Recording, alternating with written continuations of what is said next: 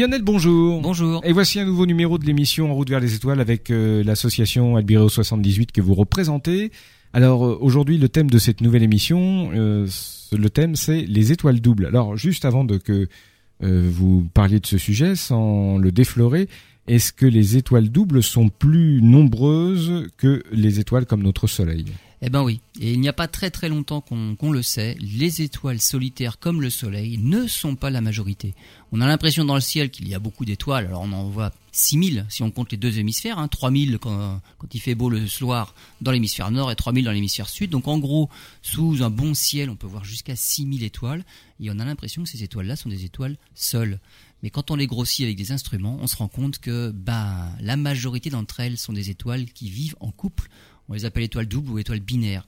Et ce qu'on va voir, c'est que c'est surtout grâce à elles qu'on a appris bah, presque tout ce que l'on connaît en astronomie maintenant. S'il n'y avait pas eu d'étoiles doubles dans la galaxie, on en saurait bien moins que là où on en est maintenant. Donc, euh, effectivement, euh, on va euh, mieux connaître ces étoiles doubles dans quelques instants. Lionel, on va donc parler de ces étoiles doubles. Alors, ça me faisait réfléchir pendant la pause au fait que peut-être nous, nous sommes une exception et un miracle dans l'univers, puisque semble-t-il, les étoiles doubles sont celles qu'on trouve le plus souvent et sont celles qui expliquent le mieux la vie de l'univers. Alors, sans parler de miracles, effectivement, des étoiles solitaires comme le Soleil sont une minorité, mais ce n'est pas quand même une probabilité nulle. Donc, il y a quand même beaucoup d'étoiles toutes seules, autour desquelles on trouve des planètes, qu'on appelle les exoplanètes. Et il vaut mieux d'ailleurs que l'étoile soit solitaire pour avoir un cortège de planètes. Donc, c'est grâce aux étoiles doubles qu'on va voir qu'il y a beaucoup de choses qu'on a découvertes, mais c'est heureusement que le Soleil est solitaire pour que l'on ait réussi à, ce que la vie se développe jusque-là. Sinon, il n'y aurait pas eu d'astronomes pour essayer de découvrir ce qui se passe dans l'univers. Donc, notre minorité d'étoiles solitaires, finalement, c'est quand même quelque chose, un point positif pour nous. La vie a pu se développer parce qu'autour d'une étoile double, les orbites, c'est pas facile d'avoir des orbites stables.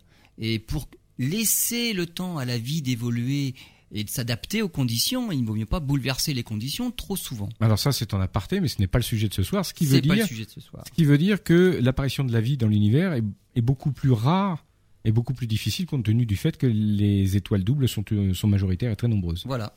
Mais ce qui reste, euh, ça fait quand même déjà encore beaucoup d'étoiles autour hmm. desquelles circulent beaucoup de planètes. Bien sûr. C'est un autre sujet. Bon. Alors les étoiles doubles, on va les classer en plusieurs catégories.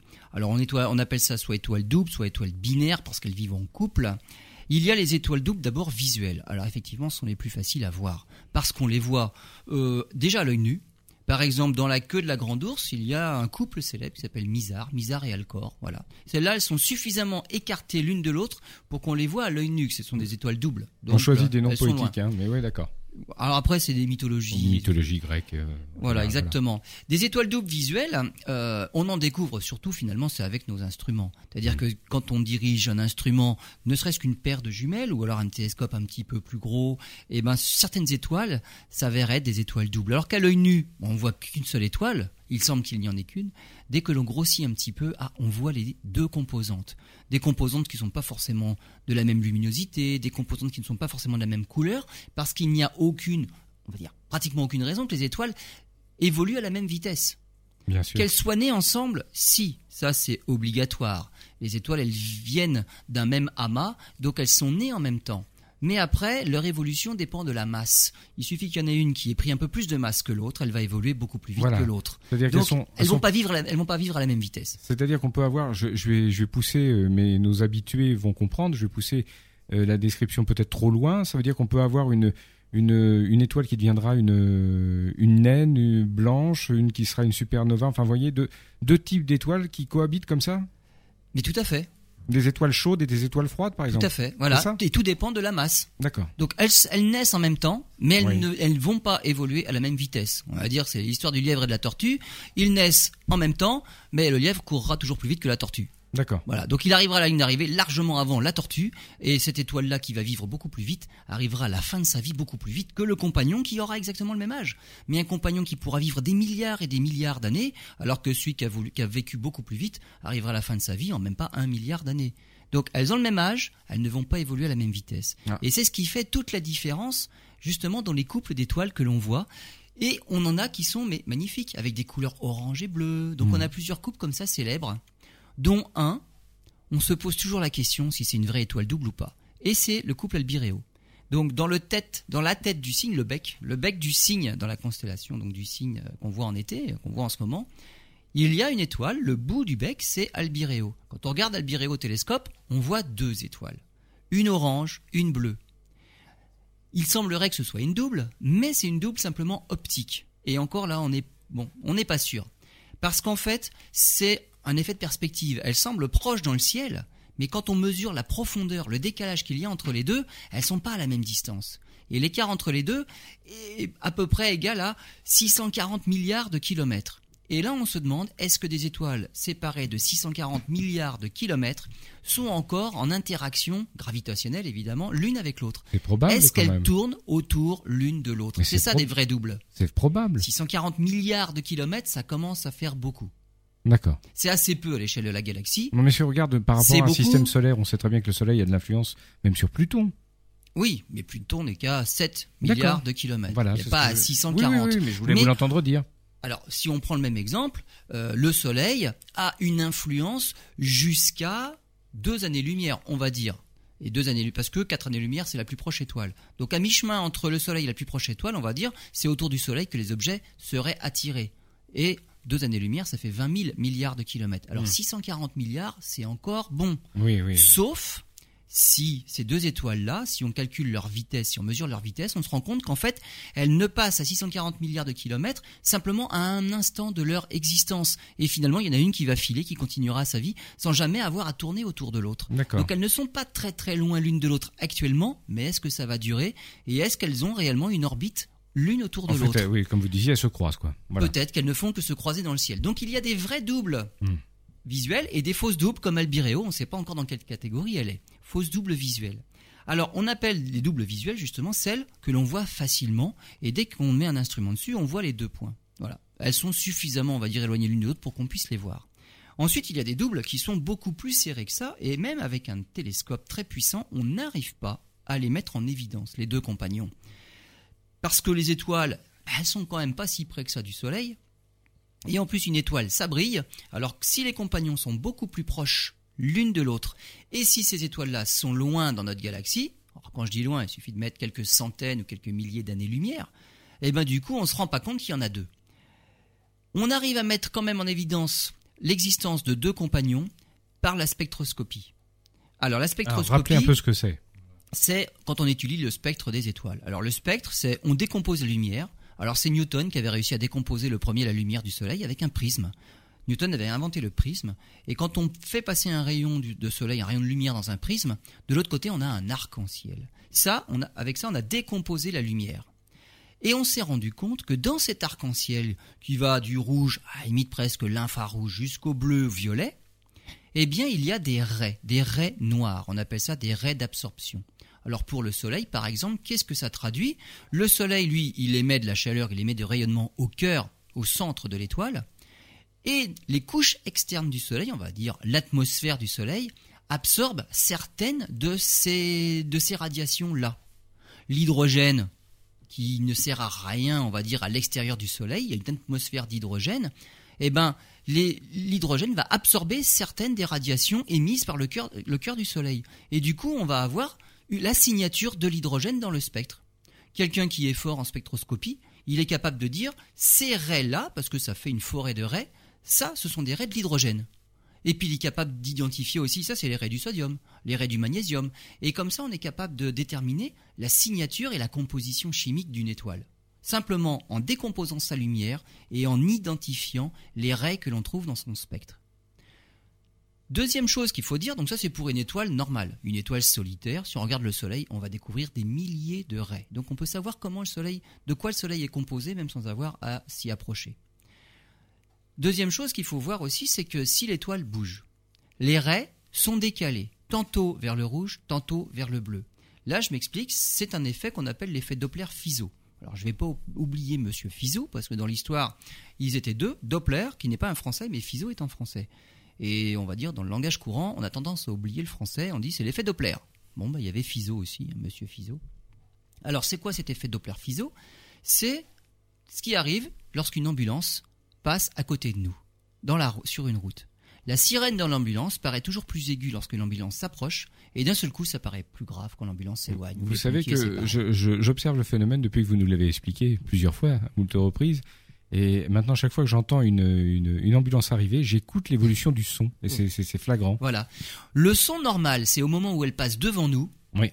Quand elle s'approche, c'est plus aigu. Quand elle s'éloigne, c'est plus grave. Plus aigu, ça veut dire des fréquences plus élevées. Plus grave, des fréquences plus basses. Ça, c'est pour le son.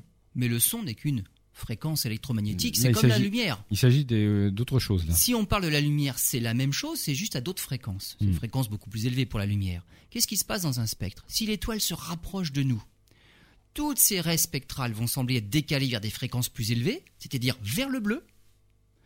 Et si elles s'éloignent de nous, toutes ces fréquences spectrales vont être décalées vers des fréquences plus basses, toutes les raies spectrales, donc vers le rouge.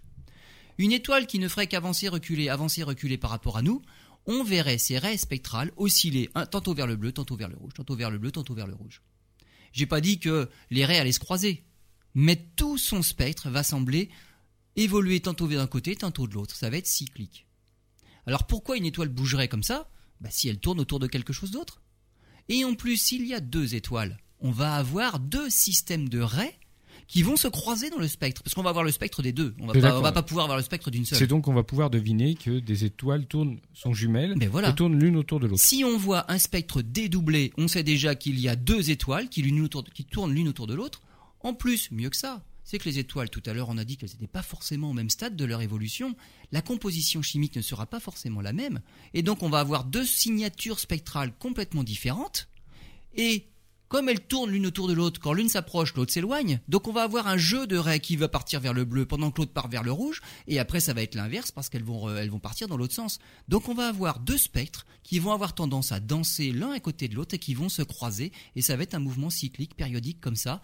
Et rien qu'avec ça, on peut mesurer la période de révolution des étoiles l'une autour de l'autre. Et ça, c'est, ce sont les binaires spectroscopiques qu'on ne peut voir que par quand on fait le spectre.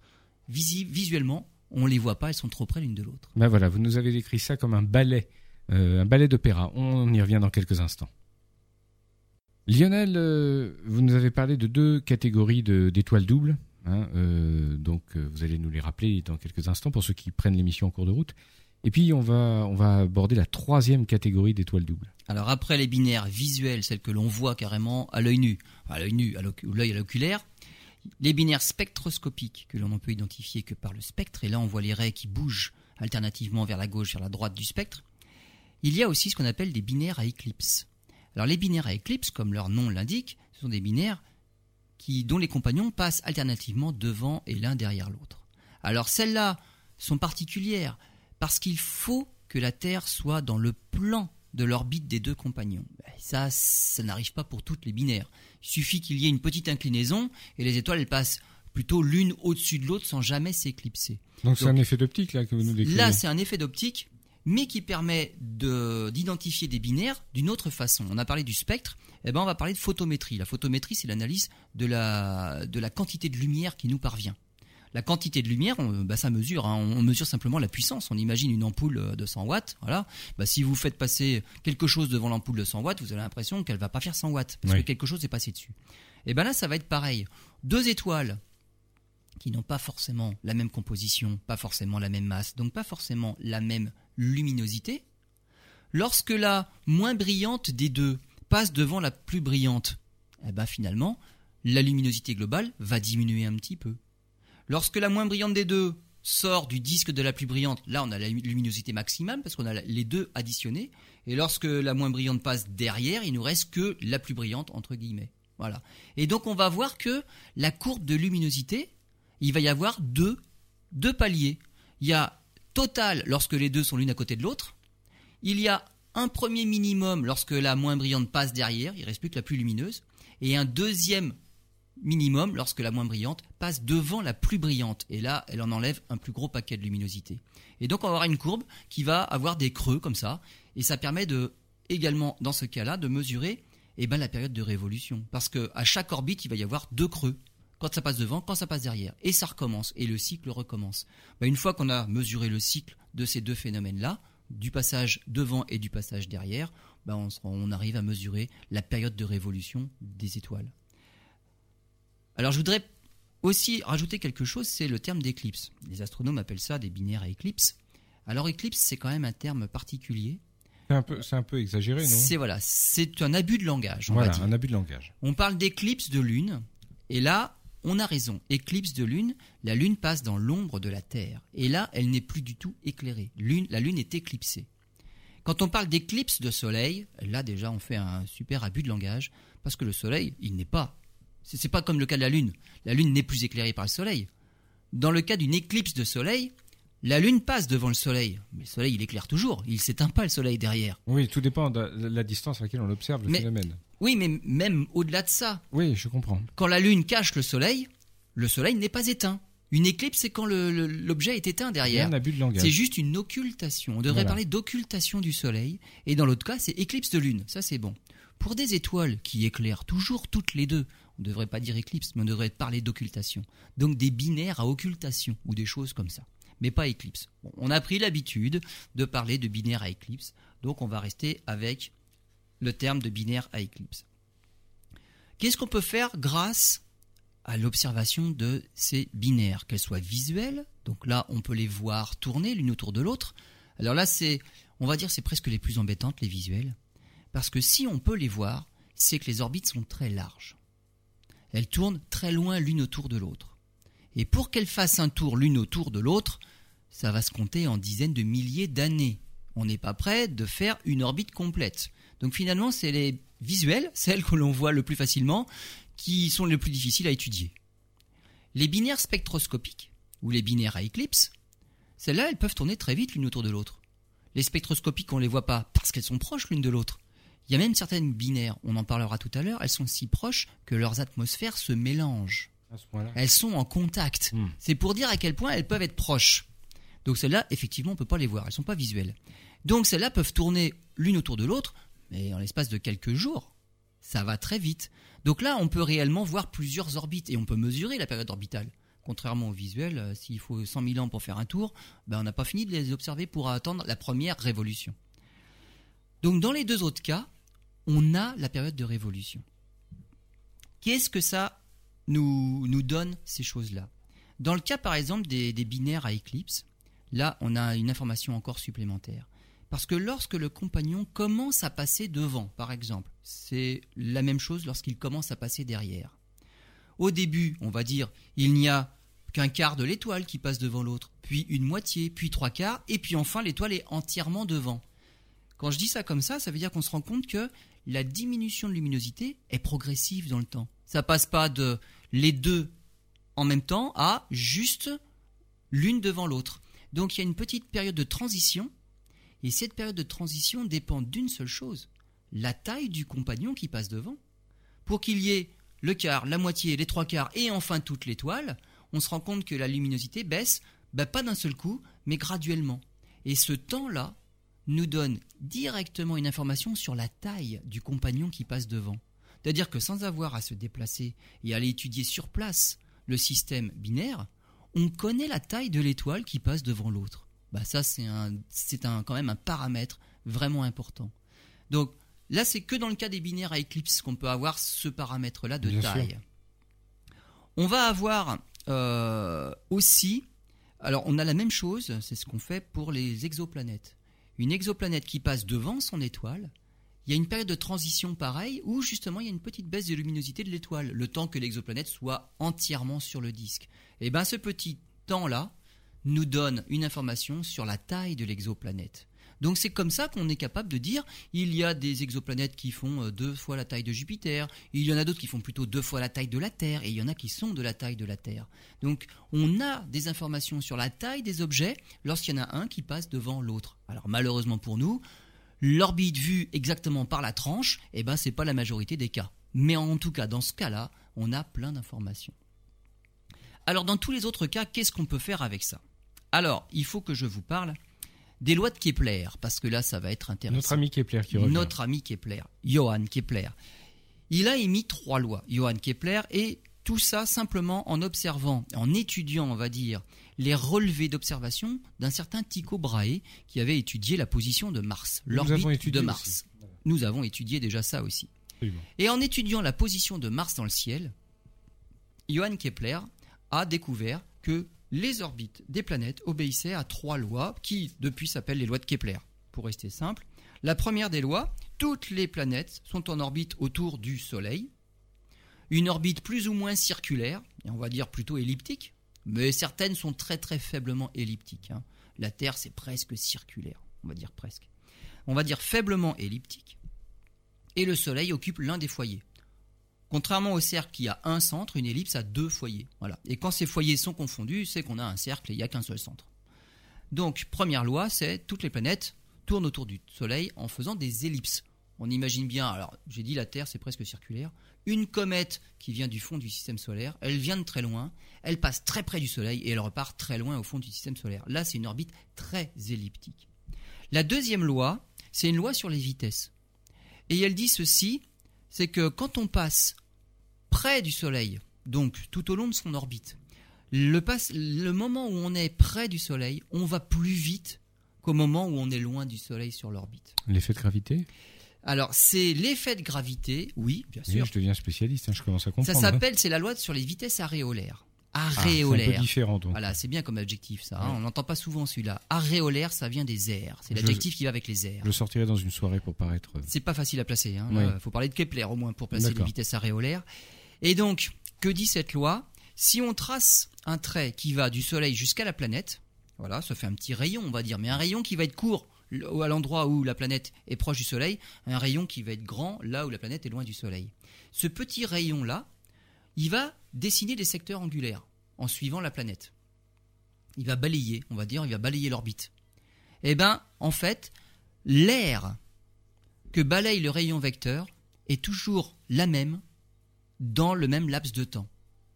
Ça veut dire que si le rayon est très court, il va falloir que l'angle balayé soit très grand, si le rayon est très grand, donc quand la planète est très loin du Soleil, eh ben, il n'aura pas besoin de balayer un angle très grand. Donc, pour donner, allez, on va dire, on va, chercher des, des images. Si l'objet est près du Soleil, peut-être qu'il faudra que ce rayon vecteur balaye un angle de 90 degrés pour faire une certaine aire, et loin du Soleil, il va balayer que, il va balayer que 1 ou 2 degrés. Ça veut dire que loin du Soleil, l'objet n'avance plus, près du Soleil, il va aller très vite. Et les planètes, c'est ça qu'elles font. Quand elles sont proches du Soleil, elles vont plus vite que quand elles en sont éloignées. Pour illustrer mon propos, la Terre, j'ai dit, elle avait une orbite presque circulaire. Alors je dis presque.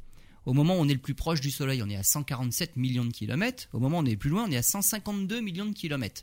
Il y a une différence de 5 millions de kilomètres. C'est pas énorme. 5 millions sur 150 millions, c'est pas énorme, ça fait pas beaucoup de pourcents. Et figurez-vous qu'on est au plus près du Soleil début janvier. Ce qui prouve donc que c'est pas parce qu'on est plus près qu'il fait plus chaud. Voilà. C'est quand même l'hiver chez nous. Hein. Les saisons, c'est pas. Les saisons ne marchent pas comme ça sur Terre parce que la différence n'est pas assez marquée. Lorsqu'on est au mois de janvier, qu'on est au plus près du Soleil, la Terre avance à 30 km par seconde, 108 000 km heure. Lorsqu'on est au plus loin du Soleil, mois de juillet, on avance qu'à 105 000 km heure. Il y a une différence de 3 000 km heure entre là où on est le plus près et là où on est le plus loin. Donc il y a bien une différence de vitesse. Donc les objets vont plus près lorsqu'ils sont plus près. Et ils vont plus vite lorsqu'ils sont plus près. Ils sont plus lents lorsqu'ils sont plus loin. Ça, c'était la deuxième loi de Kepler, qui explique que on n'avance pas à une vitesse constante tout au long de l'orbite. Sauf si on est sur un cercle parfait. Mais là, il n'y en a aucune. On n'est pas loin, nous. Hein. Et il y a la troisième loi de Kepler, c'est celle-là qui va nous intéresser. La troisième loi de Kepler, elle dit que pour une étoile donnée, mais surtout pour une masse donnée, justement, les objets qui tournent autour vont d'autant moins vite qu'ils en sont éloignés. Ça se comprend aussi. Un objet proche, pour ne pas tomber dedans, il va falloir qu'il réussisse à combattre une attraction gravitationnelle plus forte, donc il faut tourner plus vite. Un objet qui tourne loin de l'astre en question, il n'a pas besoin de tourner aussi vite pour vaincre la gravitation. Donc il va plus lentement. Par exemple, Mercure, c'est la première planète dans notre système solaire. Elle doit tourner à 169 000 km/h en moyenne. Hein. Parce que là, c'est pareil. Mercure, c'est pas une orbite circulaire. Pour, ne pas, pour ne pas tomber sur le Soleil. Sur, le soleil voilà. Alors, au plus près, au plus loin, elle va à 140 000. Au plus près, elle va à 212 000 km/h. En moyenne, on va dire 169 000 km/h pour Mercure. Elle tourne vite. Je prends une planète comme Saturne, quand même beaucoup plus loin que Mercure. Saturne n'a besoin d'avancer qu'à 36 000 km/h pour tourner sur son orbite et rester sur une orbite stable, sans être attiré ni sans être euh, éjecté du système solaire. Donc, la troisième loi de Kepler dit que pour un système stellaire donné, eh bien, il y a une règle dans les vitesses. Et ça, c'est bien parce que, en fait, cette règle-là sur les vitesses nous donne directement accès à la masse de l'objet autour duquel on tourne. Bien sûr. Quand on observe des étoiles doubles qui tournent l'une autour de l'autre, on va avoir accès à leur masse. Alors ça, c'est l'autre paramètre très important. Quand je parle de la troisième loi de Kepler, c'est quelque chose que l'on peut appliquer par exemple aux satellites bah, de Jupiter. Si on observe le balai des satellites de Jupiter autour de notre planète géante, on peut mesurer la masse de Jupiter. Il n'y a pas le choix, il y a une formule, ça vient de la troisième loi de Kepler. J'observe des satellites de Saturne, je peux déterminer la masse de Saturne. Je peux faire pareil pour toutes les planètes. J'observe une exoplanète autour d'une autre étoile, je peux déterminer la masse de l'étoile. Tous les objets qui tournent autour d'un astre, ils n'ont pas le choix, ils obéissent à une loi qui, elle, est régulée par la troisième loi de Kepler, et ça dépend directement de la masse de l'objet autour duquel ils tournent. C'est valable aussi pour nos satellites. Hein. Je peux, à partir de l'orbite de la Lune, mesurer la base de la Terre, ou simplement à partir de nos satellites artificiels. Ils n'ont pas le choix non plus, nos satellites artificiels, ils tournent autour de la Terre. Eh bien, c'est bien parce que la Terre a une masse. Si la Terre était deux fois plus massive, il faudrait qu'il tourne plus vite, ou alors qu'il tourne plus loin, sinon il nous tomberait dessus. Donc tout dépend de l'objet autour duquel on doit tourner. Donc c'est quelque chose, c'est bien la physique, c'est universel. C'est quelque chose qu'on peut appliquer partout dans l'espace, et quelle que soit la dimension. Les satellites autour de la Terre, la Terre autour du Soleil, des satellites autour d'autres planètes, même des étoiles autour de la galaxie. C'est important ça, parce que c'est comme ça qu'on a à peu près mesuré la masse de la galaxie. C'est à quelle vitesse les étoiles sont en orbite autour du centre de la galaxie. Et avec ça, on a trouvé des trucs très intéressants. Donc avec ces étoiles doubles là, et après on va pouvoir parler d'application, on a accès à nos deux paramètres, la masse, la taille, d'une étoile sans avoir à aller voir ce qui se passe dessus. Ça, ce sont les deux paramètres fondamentaux en physique. Eh bien, on verra les prochains d'ici quelques instants. Lionel, euh, vous allez nous parler euh, des étoiles doubles, vous allez continuer à nous parler des étoiles doubles et vous allez aborder un, point particulier, mais il y a une raison à cela. C'est, euh, ce sont pardon, les trous noirs. Voilà, alors je parlais tout à l'heure de, masse et de taille. Quand on a la masse et la taille, on peut faire un tout petit calcul rapide et on a accès à la densité. Ne me regardez pas comme ça, hein. c'est pas valable pour les êtres humains. Hein. on est d'accord. La densité des étoiles. Voilà, exactement. Alors, la densité d'une étoile, ça nous dit directement, en fait, euh, à quel stade elle en est. Et surtout, ça nous donne accès sur, euh, par exemple, la vitesse de libération. La vitesse de libération, c'est la vitesse qu'il faut atteindre pour s'en échapper. Sur Terre, si on veut pouvoir lancer des satellites, des sondes dans l'espace, il faut dépasser une certaine vitesse qui vaut 11,2 km par seconde. Si jamais on lance un satellite à moins de 11,2 km par seconde, il retombera sur Terre ou de toute façon il restera en orbite autour de la Terre. Voilà, il a été mis en orbite mais il ne peut pas s'en échapper. Si on veut aller au-delà et vaincre l'attraction terrestre et envoyer quelque chose autour de Mars par exemple, il faut aller au-delà de ces 11,2 km par seconde. Le Soleil ayant une masse et une densité plus forte que la Terre, on imagine bien qu'il va falloir lancer un petit peu plus fort. Donc pour s'échapper du Soleil, il faut être plus rapide que ça encore. Pour un trou noir, c'est le summum. Alors, on va revenir à ce qu'est un trou noir, parce que là, il y a, une confusion aussi dans, le langage populaire, c'est l'histoire du trou. En fait, c'est une étoile. C'est carrément un abus de langage. Comme, euh, mais, mais à la l'éclipse, c'est plus un abus de langage que le trou noir. Le trou noir, c'est une image, mais ça reste qu'une image. Alors on va en parler de cette image-là. C'est quoi un trou noir? Alors il y a plusieurs trous noirs. Là, je vais parler d'un trou noir stellaire, c'est-à-dire une étoile, euh, la fin de vie de certaines étoiles.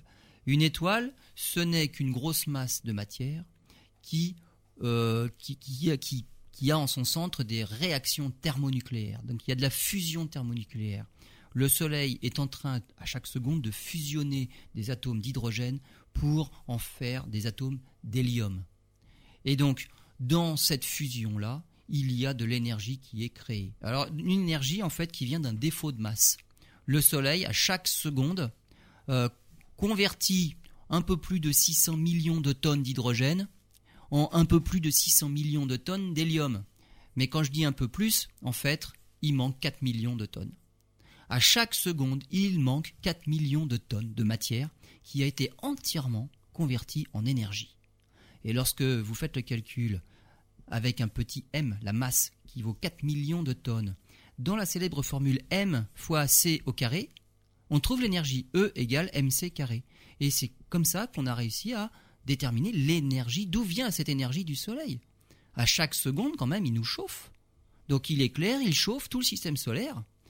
Parce qu'il y a 4 millions de tonnes qui chaque seconde sont converties en pure énergie par cette fameuse formule E égale mc carré. Donc le Soleil en est là pour l'instant. Ça fait 5 milliards d'années qu'il transforme de l'hydrogène en hélium. Il en a à peu près pour 5 milliards d'années à continuer à transformer l'hydrogène en hélium parce qu'il y a encore un peu de réserve. Par la suite, il va passer à un autre stade. Alors un petit peu avant, il va passer à un autre stade parce que quand les réserves vont s'épuiser, le Soleil va, changer sa, méthode de production. C'est-à-dire que tant qu'il est là en train de convertir ces 600 millions de tonnes d'hydrogène en hélium, finalement, les couches externes qui ne font que, on va dire, appuyer sur le cœur du Soleil pour maintenir un cœur à 15 millions de degrés, et il faut à peu près ça pour enclencher des réactions thermonucléaires. Le soleil, lui, au milieu, il rayonne, et finalement, le rayonnement empêche les couches extérieures de venir s'écraser vers le noyau. Donc on a un soleil qui est stable. Il aurait envie de s'effondrer sur lui-même parce qu'il y a encore beaucoup de masse qui appuie vers le centre, mais tout ça s'est retenu par, le, rayonnement et l'énergie qui en sort. Et donc le soleil, on va dire, a à peu près une taille stable. Et il produit toujours à peu près la même quantité d'énergie. Et ça, ça va durer pas encore 5 milliards d'années, mais 1 ou 2 milliards d'années dans un ou deux milliards d'années, il aura déjà quand même pas mal entamé ses réserves d'hydrogène. Il y aura plus d'hélium que d'hydrogène. Et à ce moment-là, les réactions vont un petit peu diminuer. Oui, mais si ça diminue, le Soleil au centre va s'effondrer un tout petit peu. En s'effondrant, il va chauffer encore plus. La densité va devenir plus forte, donc plus de pression, plus de chaleur, et là, il va transformer son hydrogène en hélium autrement, avec une réaction beaucoup plus efficace. Actuellement, à 15 millions de degrés, il ne peut pas faire cette réaction-là. Il va falloir qu'il soit encore un peu plus chaud. Donc dans 2 milliards d'années, il va atteindre cette température critique-là pour transformer l'hydrogène en hélium encore plus efficacement. Mais cette énergie-là qui va sortir encore plus violemment va repousser les couches externes un petit peu et le Soleil va gonfler. Et donc, sur Terre, il fera à peu près 1000 degrés. Donc là, ce sera plus vivable. Et il sera encore dans cette phase de transformation d'hydrogène en hélium. Hein. Ça, c'est plus que l'effet de serre. 1000 degrés, euh, les océans vont bouillir, euh, il y aura beaucoup plus de vapeur d'eau dans l'atmosphère, euh, il y aura un super effet de serre qui fait que, logiquement, il fera très très chaud sur Terre. Et donc, ça, ça va être la fin, on va dire, de transformation de l'hydrogène en hélium. Ensuite, il va transformer l'hélium en carbone, le carbone en oxygène, donc ainsi de suite, ça va être comme ça un enchaînement de transformation d'éléments en d'autres éléments. C'est de la fusion. Voilà, c'est de la fusion thermonucléaire. Il y a des réactions nucléaires qui s'enchaînent les unes après les autres.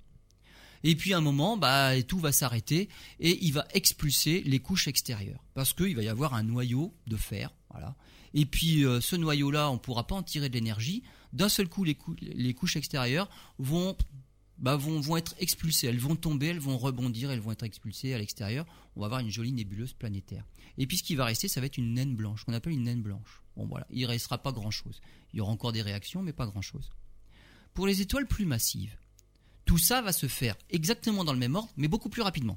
S'il y a plus de masse, déjà dès le début, c'est la bonne réaction de transformation d'hydrogène en hélium. Donc c'est une étoile beaucoup plus grosse, beaucoup plus chaude, qui paraît bleue dans le ciel.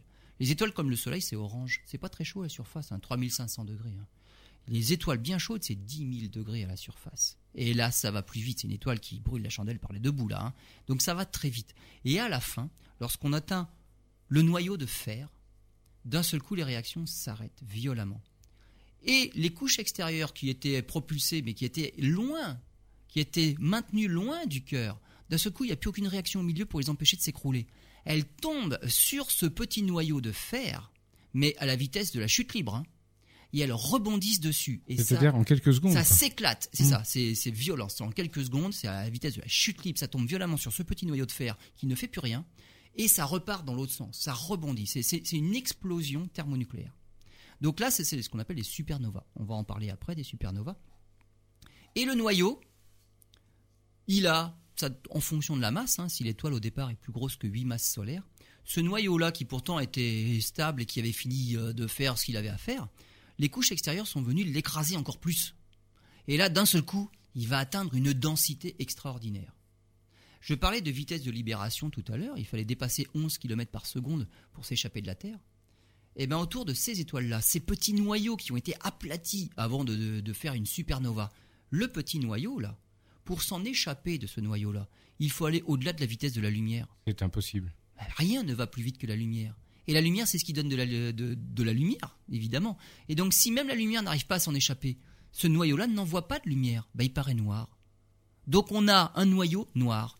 Un noyau d'étoile, le cœur de l'étoile initiale, noir. C'est ça, un trou noir. C'est pas un trou. C'est une masse de matière ultra dense, d'où même la lumière ne peut pas s'échapper. D'où vient l'histoire du trou? C'est Einstein qui a trouvé ça. Bah, Einstein, lui, se disait, et comment concevoir en fait l'univers mais pas par la force de gravitation. Tout attire tout, et puis on ne voit pas cette force, c'est quelque chose d'impalpable. Imaginez qu'on mette une grosse boule de bowling sur un matelas. Ce matelas-là va représenter l'espace, l'espace-temps. La boule de bowling va appuyer avec sa masse, ça va faire une courbure, une cuvette autour. Ça, c'est la courbure de l'espace-temps. Et si on envoie une bille dans la cuvette, on voit bien que la bille va, faire, euh, va avoir des trajectoires autour de la grosse boule. Eh bien voilà, on peut expliquer simplement les trajectoires des étoiles ou des planètes autour d'objets massifs par une courbure dans l'espace. Et donc, c'est magique ça. Et donc avec une étoile double, on, peut voir. On peut Alors avec une étoile double, il y a deux cuvettes, l'une bah autour de l'autre. Bien sûr. Mais imaginez maintenant, on en revient à notre cœur stellaire ultra dense, mais qui est tellement dense qu'il fait un trou dans le matelas. Le voilà le trou. C'est un puits sans fond avec des parois verticales. Évidemment, la lumière ne peut pas en sortir. Donc voilà l'histoire du trou noir. Il est noir, ça c'est normal, la lumière n'arrive pas à s'en échapper, mais le trou c'est simplement une image, c'est un trou dans l'espace-temps. et ça fait une courbure. Voilà. Bon, bah, c'est ça. Mais il n'y a pas de trou. C'est une vraie étoile. Donc, une étoile noire d'où rien ne peut s'échapper. Ces trous noirs-là, mais on les voit pas, ils sont noirs. Tout ce que l'on peut découvrir, c'est leur influence, les effets qu'ils ont sur leur entourage. Alors, où est-ce qu'on en trouve? Eh ben, On en a trouvé un au centre de la Voie lactée on a observé la trajectoire des étoiles autour du centre de la Voie lactée. Il suffit de regarder dans la, direction de la constellation du Sagittaire, 25 000 années-lumière à peu près. Et là, avec des télescopes qui arrivent à traverser les poussières, en plus il y a plein de poussières, c'est pas facile à voir, hein. mais on arrive à voir les étoiles qui sont cachées par la poussière. Et en mesurant et en observant les, les orbites des étoiles au centre de la galaxie, on se rend compte que ces étoiles-là, elles tournent autour de quelque chose. Je reviens à mes étoiles doubles. Si on voit une étoile tourner autour de quelque chose, on mesure la période de révolution. Mais je peux mesurer la masse de l'objet autour duquel elle tourne. Et quand je mesure la taille des orbites, je peux mesurer la taille maximum de l'objet autour duquel elles sont en orbite, sans même le voir. Quand j'ai la masse, quand j'ai la taille, j'ai la densité, eh ben on a un trou noir au centre de la galaxie. Il n'émet aucune lumière, lui est invisible, mais toutes les étoiles du centre de la galaxie qui tournent autour de lui, je les vois tourner autour de quelque chose d'invisible. Je sais qu'il y a un trou noir au centre de la galaxie. Pas un petit, hein, un trou noir galactique, parce qu'au centre des galaxies, ce sont des trous noirs galactiques. C'est la fusion de gigantesques trous noirs au moment de la formation de la galaxie. 4 millions de masses solaires, ce trou noir-là. C'est pas rien, hein. c'est vraiment les gros. Énorme, hein. énorme. D'autres trous noirs, eh ben, on revient à nos étoiles binaires quand même, puisque c'est le thème de d'aujourd'hui. Les deux étoiles, s'il y en a une très massive qui évolue très rapidement, elle peut finir en trou noir. Mais qu'est-ce que je regarde moi? C'est le compagnon que je vois en orbite autour de quelque chose d'invisible. Je peux mesurer pareil la période orbitale, je peux mesurer la masse de l'objet autour duquel il tourne. Et qu'est-ce que je vois? Bah, il y a des trous noirs. Dans ces systèmes binaires-là, il y en a certains, c'est le compagnon qui a évolué le plus lentement, et ben tourne autour d'un trou noir. Alors pas de chance, parce que s'il est suffisamment proche, bah, le trou noir va attirer à lui la matière de l'autre compagnon qui a été plus lent. Alors c'est comme ça qu'un trou noir peut être rendu visible, parce que la matière qui est attirée par le trou noir va s'organiser dans un disque en fait, au niveau de l'équateur du trou noir, donc de l'étoile noire, hein, du cœur noir, c'est pas un trou. Donc autour de l'étoile noire, la matière du compagnon va être attirée, ça va former un disque. Et en fait, cette matière-là va perdre de l'énergie par la rotation. Et on mesure, c'est une énergie qui est émise en rayons X. D'un seul coup, quand on a des télescopes qui sont capables de voir les rayons X, on voit des disques brillants qui rayonnent fortement dans les rayons X. Et au centre de ces disques-là, rien. Ah bah oui, il y a le trou noir au milieu. Donc on peut voir ce qui se passe autour du trou noir. Le trou noir, on le verra jamais.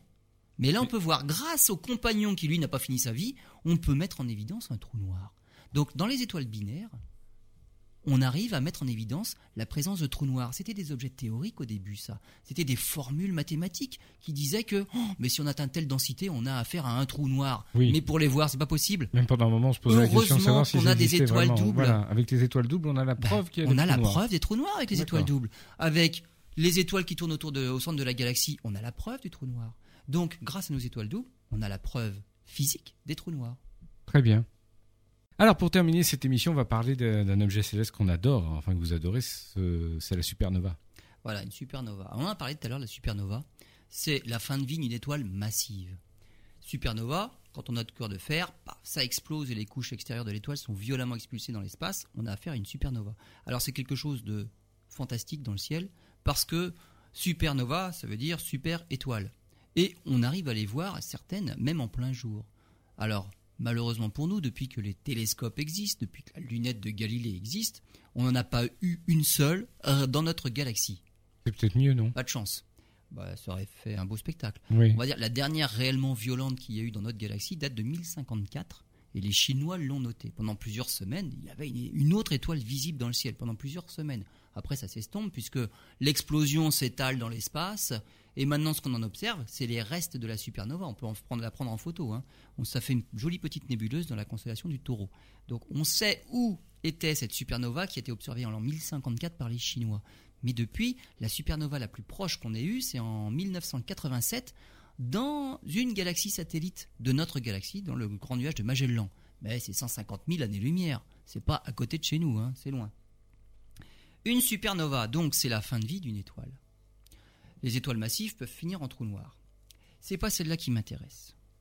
Ce sont des compagnons, on va dire, normaux, deux étoiles normales, dont aucune des deux ne peut finir en supernova, pas assez massive. On imagine le Soleil, par exemple. Le Soleil va finir en naine blanche, petite étoile.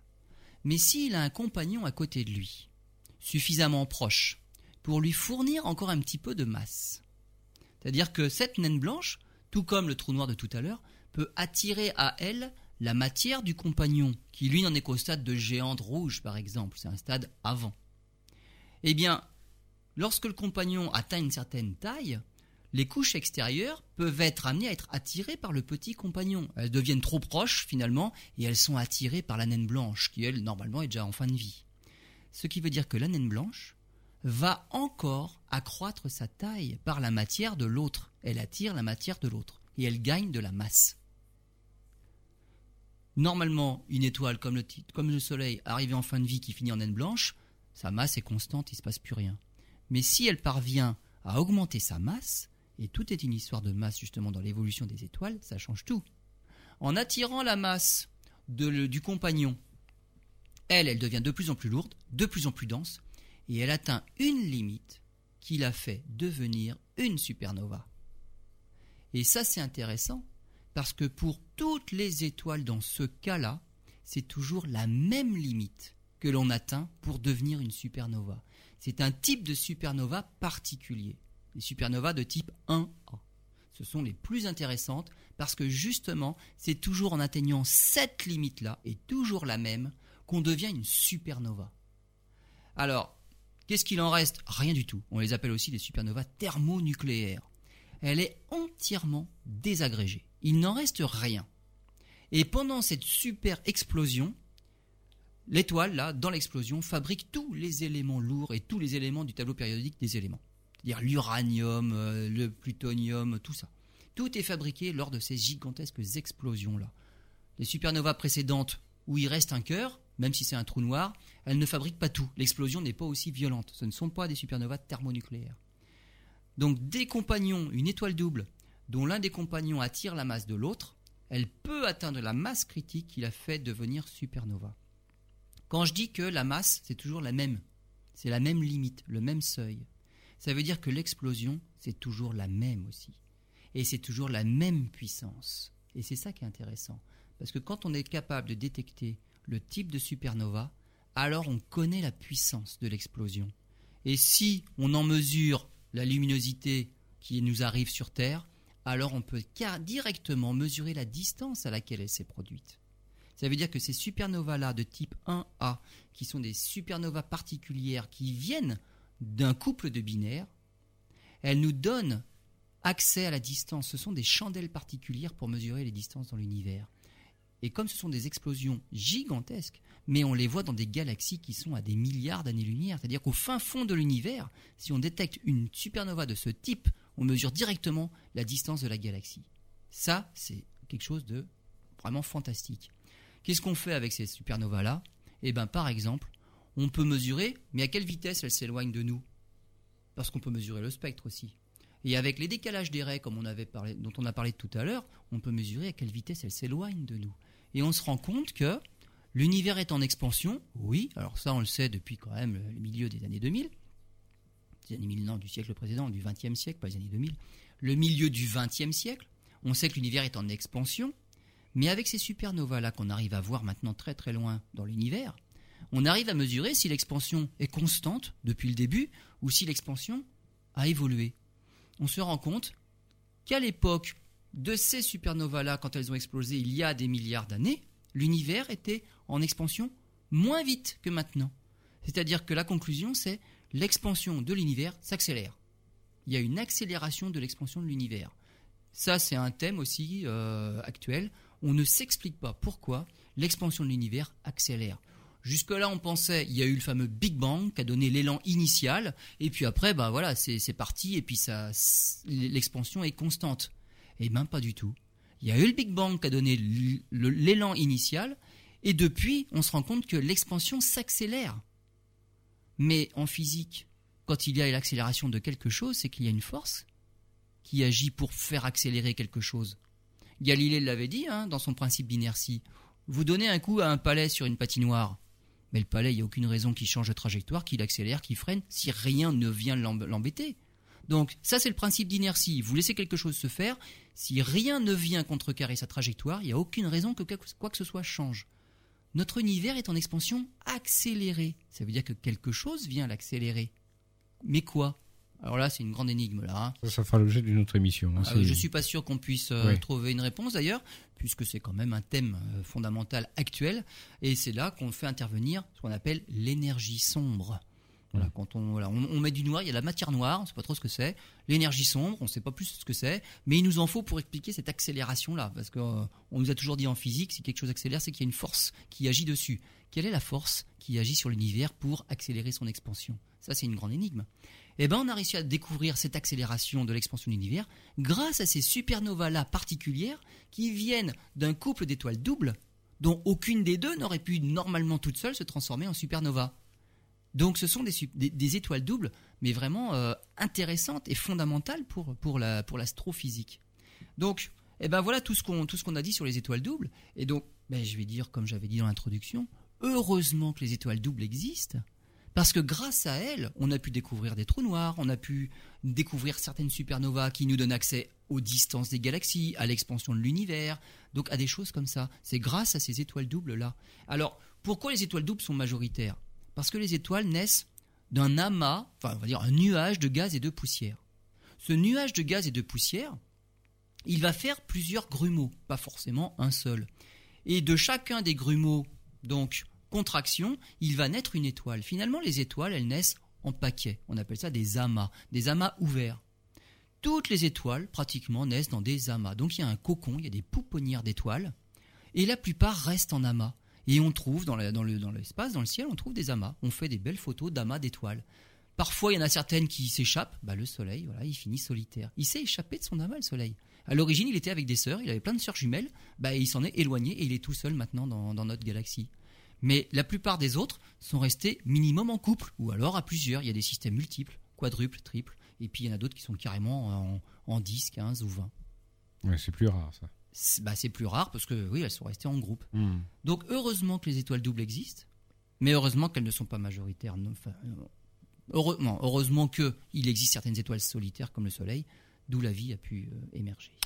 Merci Lionel, on se retrouve euh, pour une prochaine émission.